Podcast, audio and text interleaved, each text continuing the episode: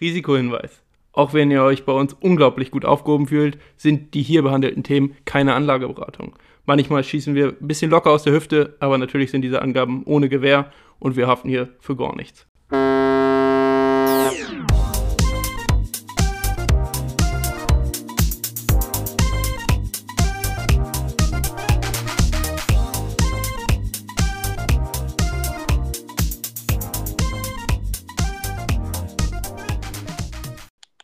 Moin, moin Leute, herzlich willkommen zu einer neuen Folge Moin Money. Eure drei Schlafwandler heute sind unterwegs. äh, wir nehmen heute ganz spät auf für unsere Verhältnisse. Es ist jetzt 10 nach 10. Eigentlich liege ich schon lange im Bett. Ich liege im Bett, äh, tatsächlich. Ja, ja ich auch. Ich liege auch im Bett. Ja, gut, Oder sitze vielmehr. Ja, gut, ich sitze auf meiner extremst großen und komfortablen Couch. Ähm, ja, äh, wir haben uns heute wieder zusammengefunden für eine weitere Folge. Jungs, erstmal die obligatorische Frage: Wie geht's euch? Ja, ist, glaube ich, alles entspannt, würde ich sagen. Ich finde es geil, ja. dass wir das tatsächlich auch einfach noch zu diesen Uhrzeiten so durchziehen. Also da muss ich nochmal äh, ein dickes Props rausgeben hier, dass wir es doch noch irgendwie geschafft haben, auch zu dieser Zeit uns zusammenzuraufen. Finde ich geil.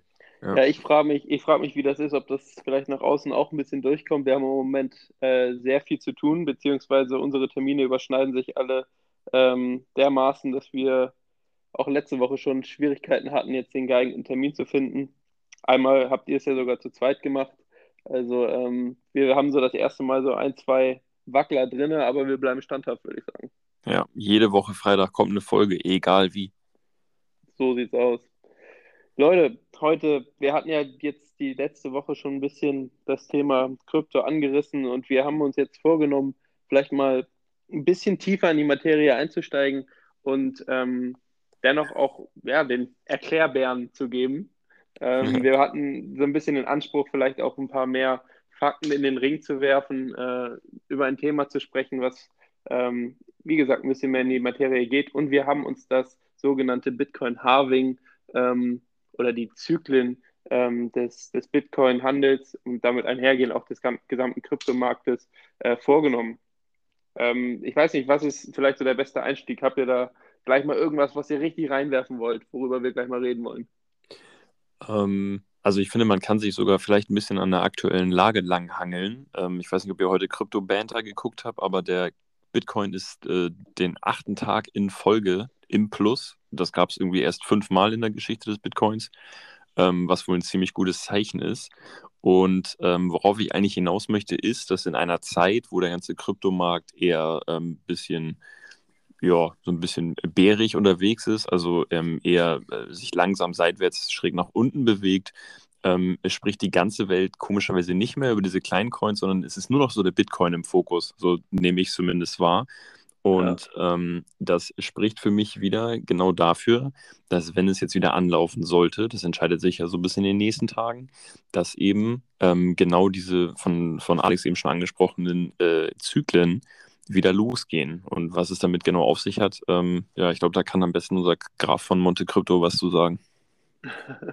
ja, also ich glaube, man muss erstmal äh, das so einordnen, dass, dass es tatsächlich ähm, dieses Bitcoin-Halving gibt, auf das wir ja auch gleich vielleicht nochmal oder an der Stelle jetzt eingehen werden. Ähm, und dann eben ein Zyklus in den sogenannten Bull Run, in dem ähm, ja, der gesamte Markt eigentlich nach oben explodiert und wie sich das Geld dann verteilt. Du hast ja eben schon angesprochen, der Bitcoin ist jetzt wieder in aller Munde und das kannst du ähm, genauso bei der Bitcoin-Dominanz auch nachverfolgen. Heißt, äh, äh, wie viel Geld äh, des gesamten Marktes fließt in den Bitcoin oder ist gerade im Bitcoin und ähm, momentan steigt diese Dominanz auch wieder und ähm, ist, glaube ich, diesmal auch ein sehr guter Repräsentant dafür, dass, äh, ja, wie du schon gesagt hast, viele einfach gerade nur noch über den Bitcoin sprechen ähm, aber lasst uns einmal auf das Harving eingehen. Und ähm, das Harving kann man, glaube ich, wenn man jetzt erstmal ein, zwei Sätze dafür, dafür aufbringen möchte, äh, so beschreiben, dass alle 210.000 Datenblocks, die gemeint werden, also heißt, äh, der Bitcoin, der wird, ist ja ein Riesennetzwerk und diese Datenblocks in der Blockchain, die müssen ja von irgendwem erstellt werden und bestätigt werden vor allen Dingen. Ja, und mhm. ähm, ist, äh, die Miner, die haben eine Art Reward, also irgendeine Belohnung dafür, dass sie das überhaupt machen. Sonst würden sie, also das muss ja irgendwo im Gang gehalten werden, die brauchen ja einen Anreiz. Und ähm, alle vier Jahre wird diese, äh, ungefähr alle vier Jahre sagt man, also alle 210.000 Datenblöcke, ähm, werden diese Belohnungen halbiert. Heißt, äh, ich glaube, jetzt sind es 6,25 Bitcoin. Ich weiß nicht, ob ihr da äh, was anderes auf dem Zettel habt. Ich glaube, 6,25 Bitcoin pro ähm, Datenblock, wenn, ich nicht, wenn mich nicht Ja. alles täuscht. Nee, ist auch mein Stand. Ja. Ja, genau. Und ähm, ich glaube, 2024 im März ähm, ist es dann roundabout wieder soweit und das Ding halbiert sich wieder. Heißt, äh, es geht dann, gibt dann, glaube ich, 3,125, müsste dann so sein, äh, Bitcoin für einen äh, Datenblock. Und dadurch wird, ja, wenn die Nachfrage, Nachfrage steigt, äh, ja, der Preis zwangsläufig steigen. So, und deswegen wird auch immer wieder davon ausgegangen, dass alle vier Jahre ähm, es zu diesem sogenannten Bullrun kommt. War das verständlich oder, oder habt ihr da noch was mit, äh, mit einzuwerfen? Immer her Ja. damit. Nee, also das war, ist, denke ich, ganz verständlich, beziehungsweise vielleicht ist noch für den einen oder anderen noch nicht ganz klar, warum eine äh, Senkung der Belohnung zu so extrem in die Höhe schnellt. Also diese, diese kleine Verbindung nochmal genauer erklärt. Ja, es ist, es ist ja grundsätzlich, äh, ist es so, dass, das kann man gut an diesem ähm, Stock-to-Flow-Model erklären. Äh, heißt, der Stock ist erstmal, ähm, sind die, die gesamten Bitcoin, die, die, ist, die jetzt gerade gemeint sind. Das sind, glaube ich, 18 Millionen. Kann das sein? 18, Äh, ja, ich ja, glaube ja. ziemlich genau 18 Millionen Bitcoin, Von die jetzt gerade 21. gemeint sind. Ne? Von genau 21. Wenn man das Ganze jetzt mal auf Gold überträgt, dann äh, ähm, oh, geht es vor allem mit diesem Stock to Flow, das muss man vorher vielleicht sagen, äh, darum, dass, dass äh, dieses Modell aufzeigt, okay, eine, eine Ressource, die irgendwann aufbrauchbar ist, heißt, die irgendwann nicht mehr existiert, ähm, gewinnt ihren Wert dadurch, dass sie eben endlich ist. So. Und das wird gemessen darin, äh, an der, am Stock, heißt an der ähm, ja, Ressource selber, an der Menge der Ressource. Und ich glaube, Gold ist in ungefähr 86 Jahren, habe ich gelesen, aufgebraucht. Ja. Ähm, und dadurch äh, ja, ist die Nachfrage, wird dadurch immer höher und äh, die Menge aber immer geringer und dadurch gewinnt es an Wert. Und bei Bitcoin ist es tatsächlich so, dass wenn jetzt diese Rate auf, äh, ja, beibehalten wür- würde, heißt dieses Ha- Halving nicht passiert, dann äh, wären wir, glaube ich, sogar in 60 Jahren schon durch. So, dann würde man sagen, oh, Gold ist mehr wert als Bitcoin. Ja, Ja. Pustekuchen, da gibt es nämlich dieses Halving alle vier Jahre mit dem kleinen oder feinen Unterschied dann, dass sich diese ganze Spanne, bis alle Bitcoins aufgebraucht sind, bis 2100, schieß mich tot, 24 oder sowas, 40. äh, sich 40 aufzieht äh, und verlängert. Und ähm, das hat wiederum zur Folge, dass wenn die Nachfrage steigt, wovon ja auszugehen ist, der Bitcoin, und das ist so dieser Maximalpreis, von dem immer mal wieder gesprochen wird, auf, und jetzt haltet euch fest, ungefähr 5 Millionen Dollar steigen kann, wenn dieses Dr. Flow-Model tatsächlich greift. Ja, Finde ich schon ganz geil. Das ist schon Jetzt kommt nochmal. Patricks Einsatz. Wie viel sind nochmal verloren? Wie viel Prozent als Bit der Bitcoin gelten als verloren? Das sind, glaube ich, circa 18 Prozent, Das ist so die gestört. verloren ey. sind. Da beißt man sich, Äh, glaube ich, in den Arsch, ne? Das sind mehrere Milliarden. Äh, also es ist ordentlich an Kapital, was einfach verloren gegangen ist.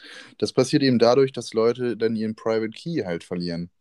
Dass Ja. sie dadurch eben keinen Zugang mehr zu ihrer Wallet oder zu ihren, nur dann zu ihren Coins letztendlich haben und die dann eben auch verloren gehen. Und ich glaube, man hat vier Versuche, ähm, glaube ich, um den einzugeben und dann ab dem vierten Versuch oder am vierten fehlgeschlagenen Versuch ist das gesperrt und dann kommt man da auch nicht wieder ran. Die sind Oh, verloren. ja. Und dann stellst du fest, du hättest Caps Lock an. ja, das ist, das ist echt Wahnsinn. Und die, die kommen halt auch nie wieder irgendwo zurück in den Kreislauf. Also die sind wirklich weg.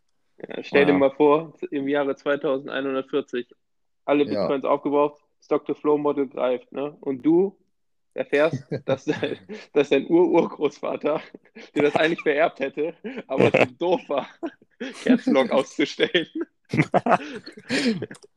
ja, herzlichen Glühstrumpf, Alter. Ja, oh Mann, ey. Ja, okay. Aber, ähm, also danke nochmal für die zusätzliche Erklärung. Ich glaube, damit ist es auf jeden Fall klar geworden. Ja, ähm, immer, immer, gerne. Ja. Ich, ich diene, wo ich kann. Ja, cool. so, das heißt, geht es dem Bitcoin gut? Geht es auch dem Rest des Marktes eigentlich gut? Man hat selten, glaube ich, beobachtet, dass ähm, ja, das irgendwie antizyklisch äh, läuft. Also man muss schon sagen, dass der äh, Bitcoin ein bisschen stellvertretend für die gesamte Gesundheit des Marktes so ein bisschen steht, auch wenn ganz, ganz viele unterschiedliche Blockchains, unterschiedliche Coins, äh, unterschiedliche Intentionen haben, unterschiedliche Technologie haben, ähm, ist der Bitcoin einfach derjenige, der in aller Munde ist. Und dann, wenn dann so ein Bullrun anläuft und, und der Bitcoin nach oben schießt, dann verschiebt sich irgendwann eben genau das, was Alex eben schon angesprochen hat, und zwar die Bitcoin-Dominance. Also der gesamte das gesamte Geld, äh, und wir reden jetzt von Fiat-Währung, also die gesamte Geld, was im, sich im Kryptomarkt befindet, wandert von Bitcoin irgendwann auch wieder ein bisschen runter, weil die Leute gerne mit anderen Kryptowährungen mehr Bitcoin machen möchten. Kann da jemand nochmal was genauer zu erzählen? Genau, das ist ja diese sogenannte Altcoin-Season, kann man es ja nennen. Genau. Ähm, das ist halt diese, das, das, nennt sich halt als Saison, das kann man auch auf einen Monat begrenzen, je nachdem, in welchen Zeitraum man sich nachher rauspickt. Aber diese Altcoin-Season startet oder findet statt, ähm, sobald die Altcoins äh, die Bitcoin über einen gewissen Zeitraum signifikant outperformen. Ja. Ähm, da kann man sich so als, als Faustregel ähm, eben festlegen, dass wenn 75% der Top 50 Kryptowährungen besser performen als der Bitcoin über die letzten 90 Tage beisp beispielsweise, dann kann man halt von einer Altcoin-Season sprechen. Ähm, dementsprechend geht dann natürlich auch die Bitcoin-Dominanz etwas runter die Marktkapitalisierung von Bitcoin, das hatten wir jetzt ja eben auch schon mal angesprochen, wir sind jetzt aktuell fast wieder bei 50 Prozent. Ähm, und so eine iCoin-Season kann dann auch schon mal so runtergehen auf 35, 30 Prozent. Das war zum Beispiel bei dem Zyklus 2017, 2018 so. Da sank dann die äh, Dominanz auf 35 Prozent und diese Altcoin-Season dauerte circa ein halbes Jahr an, ähm, wo man dann tatsächlich mit den Altcoins, ähm, wir hatten ja letzte Woche schon mal ein paar benannt, äh, den Bitcoin einfach tatsächlich extrem outperformen kann. Und es geht dann halt mittler oder dann zwischenzeitlich nicht mehr darum, das dann auch in Fiat-Währung umzurechnen, ähm, so also Richtung Euro oder Dollar, sondern dann rechnet man halt so, dass man versucht, mit diesen Altcoins mehr Bitcoin zu machen. Weil wir hatten eben schon angesprochen, es gibt auch immer wieder diese Situation, wo der Bitcoin wieder mehr Dominanz äh, erlangt und man möchte dann zu diesem Zeitpunkt wieder zurück in Bitcoin. Das heißt, da, wo der Bitcoin schlecht läuft, nimmt man das Geld aus dem Bitcoin raus und schiebt es halt in die Altcoins, die halt den, den outperformen. Und am Ende des Zyklus ähm, geht man wieder zurück in Bitcoin. Patrick, genau. ich bin stolz auf dich. Das war das mega gut. So überragend erklärt. Ja. Ähm, es, ist ja. tatsächlich, es ist tatsächlich so, dass, ähm, dass es für viele die Strategie ist, dann Bitcoin oder vor allen Dingen auch Ethereum, das darf man nicht unterschätzen. Ethereum ist da ja inzwischen schon in der Position, ähm, die sich immer mehr auf Augenhöhe mit Bitcoin befindet, finde ich zumindest. Ähm, ja. Also der Ethereum orientiert sich immer noch äh, ähm, am Bitcoin, das steht außer Frage. Erinnert euch ruhig an, an meinen Satz von letzter Woche, Bitcoin ist King. Auch deswegen habe ich es äh, doch irgendwie ein bisschen äh, höher gewichtet als ihr, ähm, weil es eben auch ganz klar eine Absicherung sein kann für Phasen, wie es jetzt ist, wenn du dein Geld in Bitcoin hast oder deine Gewinne dann abschöpfst in Bitcoin, ähm, dann hast du trotzdem irgendwo eine Geldsicherung und äh, dann, wenn die Altcoins eben auch hochgehen, so schnell gehen sie auch irgendwo wieder runter. Ähm, ja. Das ist einfach eine höhere Vol Volatilität, die da reinkickt und ähm, ja, so, so sieht es tatsächlich aus. Die Altcoin-Season ähm, ist immer gern gesehen bei, bei den Krypto-Investoren äh, und Tradern. Äh, wir haben ja auch so eine kleine bis schon ordentliche Altcoin-Season mitgenommen, jetzt ähm, bei unserem Start, würde ich sagen. Ähm, es fühlt sich auf jeden Fall immer gut an, wenn du in irgendwas investierst und es ballert hoch. Ja, ähm, ja. Fühlt sich umso beschissener an, wenn du dann irgendwie mit einem Buy-in-Preis da irgendwie jenseits von Gut und Böse sitzt, wenn die Preise dann wieder runterrauschen. Aber gut, das gehört äh, dazu. Ähm, ich denke, für Leute, die, die einfach halten ähm, und die Technologie einfach in die Technologie investieren, sind diese Seasons gar nicht mal so relevant ich glaube, man kann, ähm, wenn man versteht, wie diese Seasons aufgebaut sind, sogar noch besser investieren. Heißt, jetzt ist eigentlich der Zeitpunkt, um das Geld in die Hand zu nehmen und nicht in einer Altcoin-Season, vor allen Dingen, wenn man, äh, wenn man langfristig investieren möchte. Ähm, ja. Und ich denke, man kann noch einmal darüber sprechen, wieso entsteht überhaupt so eine Altcoin-Season? So psychologisch. Ja, ähm, Vertrauen ist, glaube ich, da ein Riesenthema. Ja, genau. Das denke ich auch. Und die Gier, Greed, wie man immer wieder hört. Ja. Heißt, äh, wenn der Bitcoin eben nicht genug performt, weil man sieht links und rechts, da sind Coins, die könnten eventuell und da steigt jeder Shitcoin und äh, keine Ahnung, äh, dann gibt es einen Trump-Coin und dann gibt es hier einen Coin und äh, irgendein, irgendein Mist, aber macht dann 200 Prozent am Tag. Gut, dann die vernünftigen Investoren schauen sich dann immer noch nach Altcoins um, die äh, Perspektive haben, die äh, auf einer Basis irgendwo unterwegs sind, die äh, tatsächlich Zukunft hat. Aber man hat dann irgendwo die Gier, die einen wegleitet von den vielleicht nur 8%, die der Bitcoin mal macht, ist ja nichts.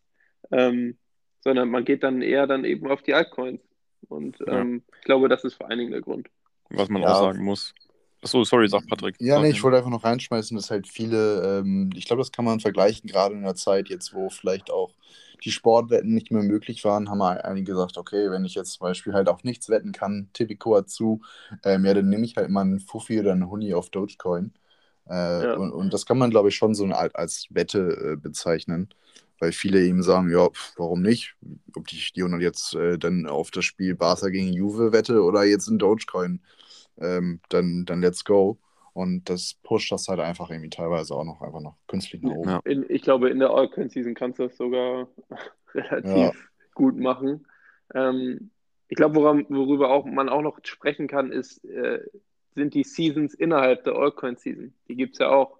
Heißt, man wandert eigentlich immer von groß zu klein, so wie es bei Bitcoin auf die kleineren Projekte ist, nämlich die Altcoins.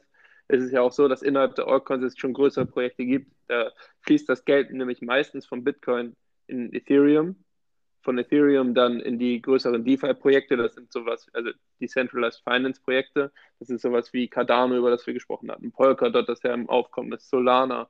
Ähm, also wirklich größere Projekte, die schon ähm, ja, eine größere Marktkapitalisierung haben, aber dennoch ja, im Vergleich zu Ethereum und Bitcoin ja, eher, eher kleinere Organisationen bzw. Projekte sind.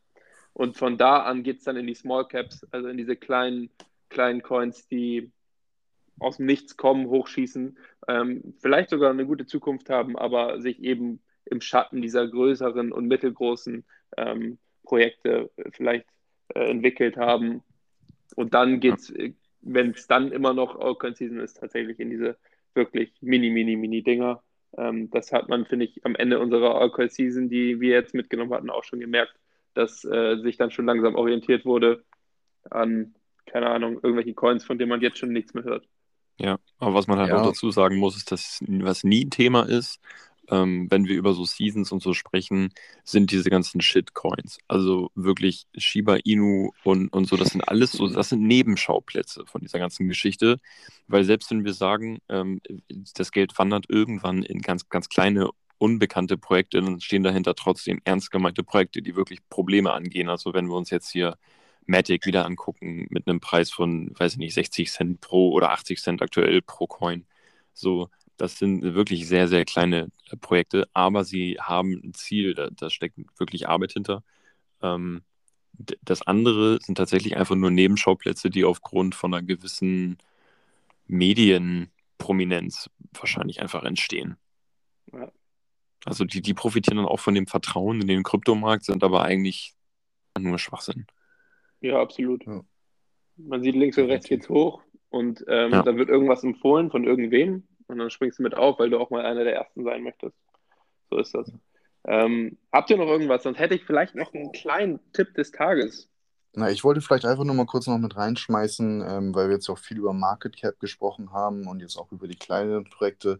Einfach nur um da nochmal so ein ja, leichtes Gefühl für die wirklich Größe der, des Geldes auch, was in diesem Markt steckt. Weil wenn wir zum Beispiel über Bitcoin reden und Market Cap, haben wir eben 50 Prozent ungefähr gesagt, ähm, dann bewegen wir uns da bei knapp 750 Milliarden US-Dollar.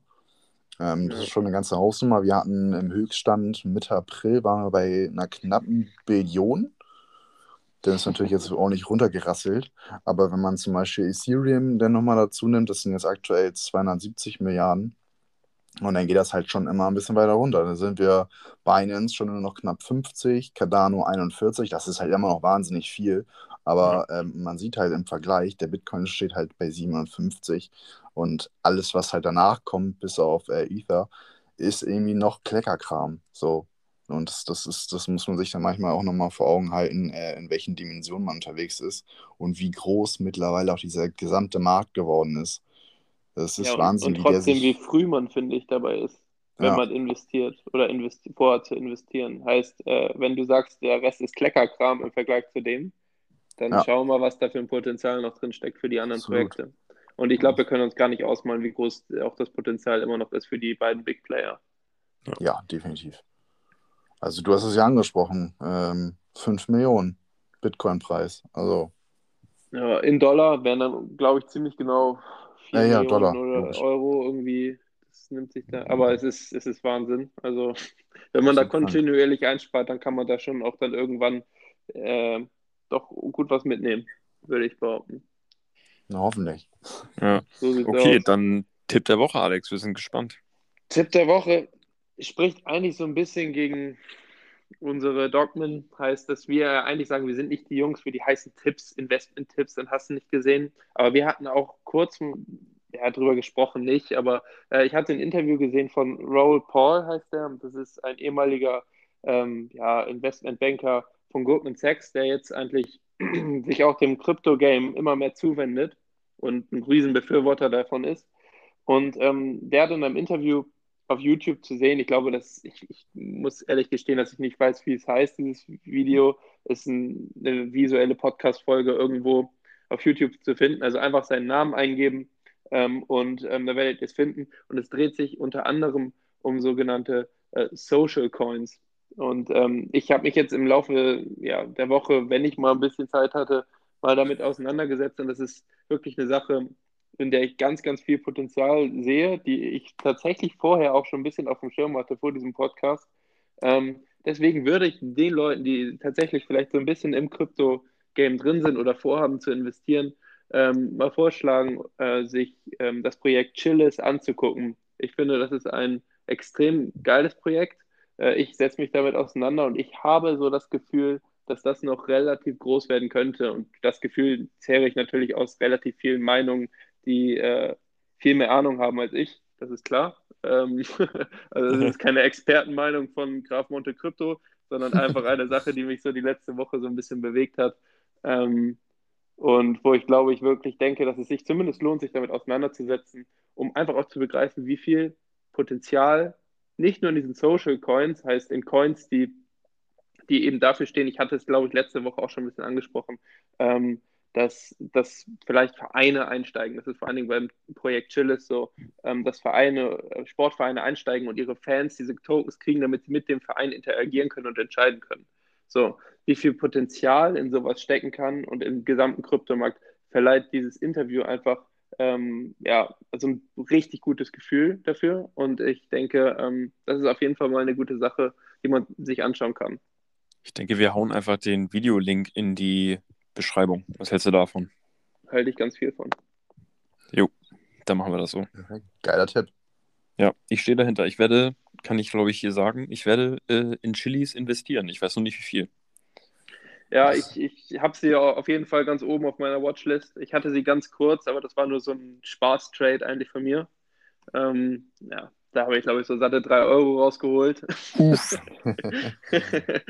ich das weiß auch nicht mehr genau. Aber da hatte ich nicht so, da, da fand ich die Idee eigentlich ganz geil, in so einen Sport-Token mal zu investieren, weil ich ja selber auch sportbegeistert bin und ich habe mich nur so halb damit, ehrlich gesagt, auseinandergesetzt.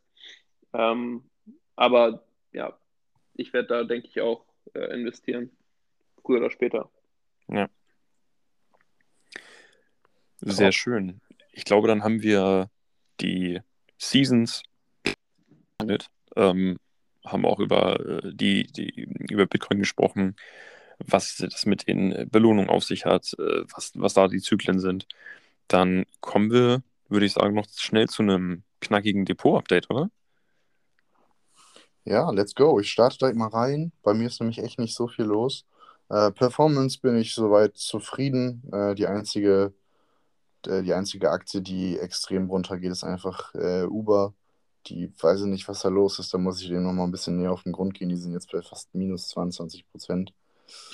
Tut weh, ist aber nicht schlimm. Und ich werde meine ähm, übrigen 200 Euro, die jetzt natürlich neu dazukommen, die virtuellen, äh, ebenfalls in Goldminen stecken und da jetzt so ein bisschen den Connor nachahmen. Yeah. Einfach, weil ich mich an dieser Stelle äh, auch von einem äh, Arbeitskollegen äh, jetzt leicht influenced habe lassen.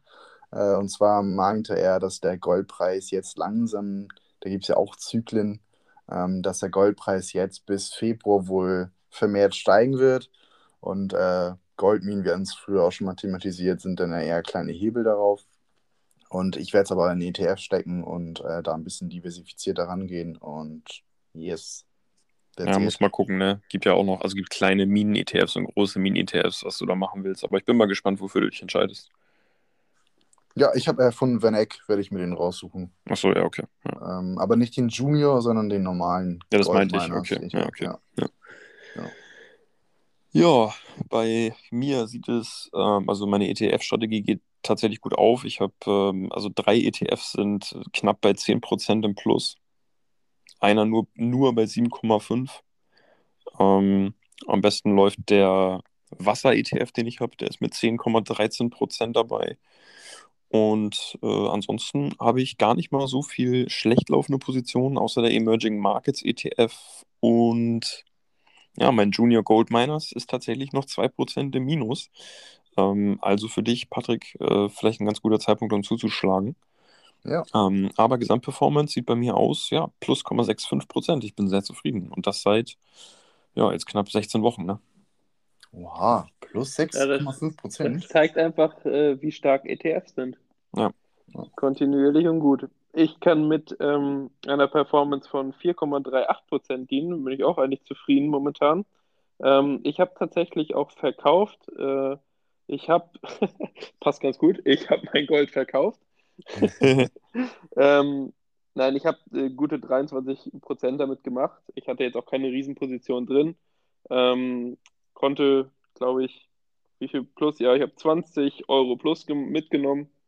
Wenn man das mal in Zahlen ausdrücken möchte, ist vielleicht manchmal ein bisschen einfacher zu verstehen. Und habe dafür dann bei den China-Aktien zugegriffen, weil ihr kennt ja meine Strategie. Ich werde versuchen, äh, ja, Aktien zu kaufen, die richtig auf den Deckel bekommen haben und dann äh, den ja, Aufschwung, den potenziellen mitzunehmen. Und ähm, ich habe da aufgestockt, äh, einmal bei Alibaba mit einer Aktie, ist inzwischen sogar meine zweitgrößte Position hinter Square.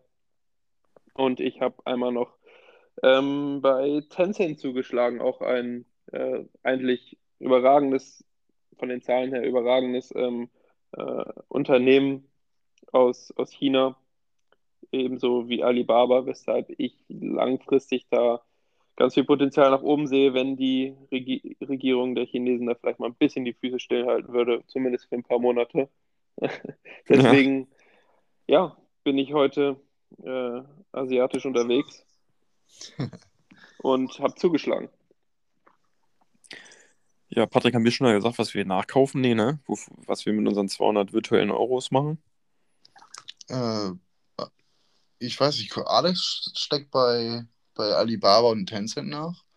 Bei dir glaube ich nichts und bei mir sind es Goldminen nichts gesagt. Ich habe nichts gesagt. So, ich nehme, genau. ich, ich hatte ja vor vorletztes Depot-Update habe ich Bitcoin gekauft. Das äh, letzte Depot-Update habe ich Ethereum gekauft und ich werde jetzt nochmal für 200 virtuelle Euro Bitcoin nachkaufen.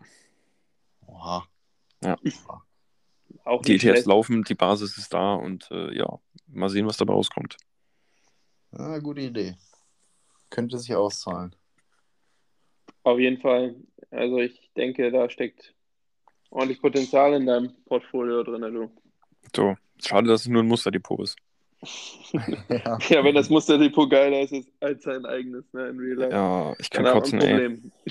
Das ist echt so, aber da merkst du, ne, das ist, man hat das Musterdepot ja ähm, auch gemacht, weil äh, ich hatte mein richtiges Depot ja zuerst und dann das Musterdepot. Man hat so ein paar Fehler, die man am Anfang gemacht hat, dann äh, weggelassen und schon funktioniert das auf einmal, ne? So einfach kann es sein, ey. Ja, so sieht's aus. Tja. Aber ich glaube, ähm, wir sind auch immer noch am Anfang und wir gehen unseren Weg. Und So sieht's aus. Dann werden wir auch noch ordentlich was abräumen. So. Aber hallo. Jetzt haben wir es fast 20 vor 11, Leute. Wollen wir mal langsam in die Haier? Ja. Ich habe noch nicht mal was gegessen. Ich werde hier mich gleich an den Tisch begeben und mir Kartoffelspalten reinziehen, die ich mir gerade in den Ofen getan habe, bevor wir aufgenommen haben. mit Ketchup. Dann nee, das sind frische Kartoffeln, nicht hier, hier tiefkühl. Frisch, aufgeschnitten. Oha.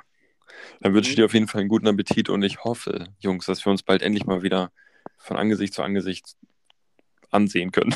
so, dass wir uns das treffen können, dass wir uns treffen können und aufnehmen und äh, da freue ich mich schon drauf. Spätestens Mitte August, wenn ich diese blöde Bachelorarbeit abgegeben habe. Ja, wir drücken weiter an alle Daumen. Alright. Perfekt. Klar, Jungs, gute Nacht, schlaft gut. Und wir hören uns bald wieder. Bis bald. Macht's Hau gut. Rein. Ciao. Ciao.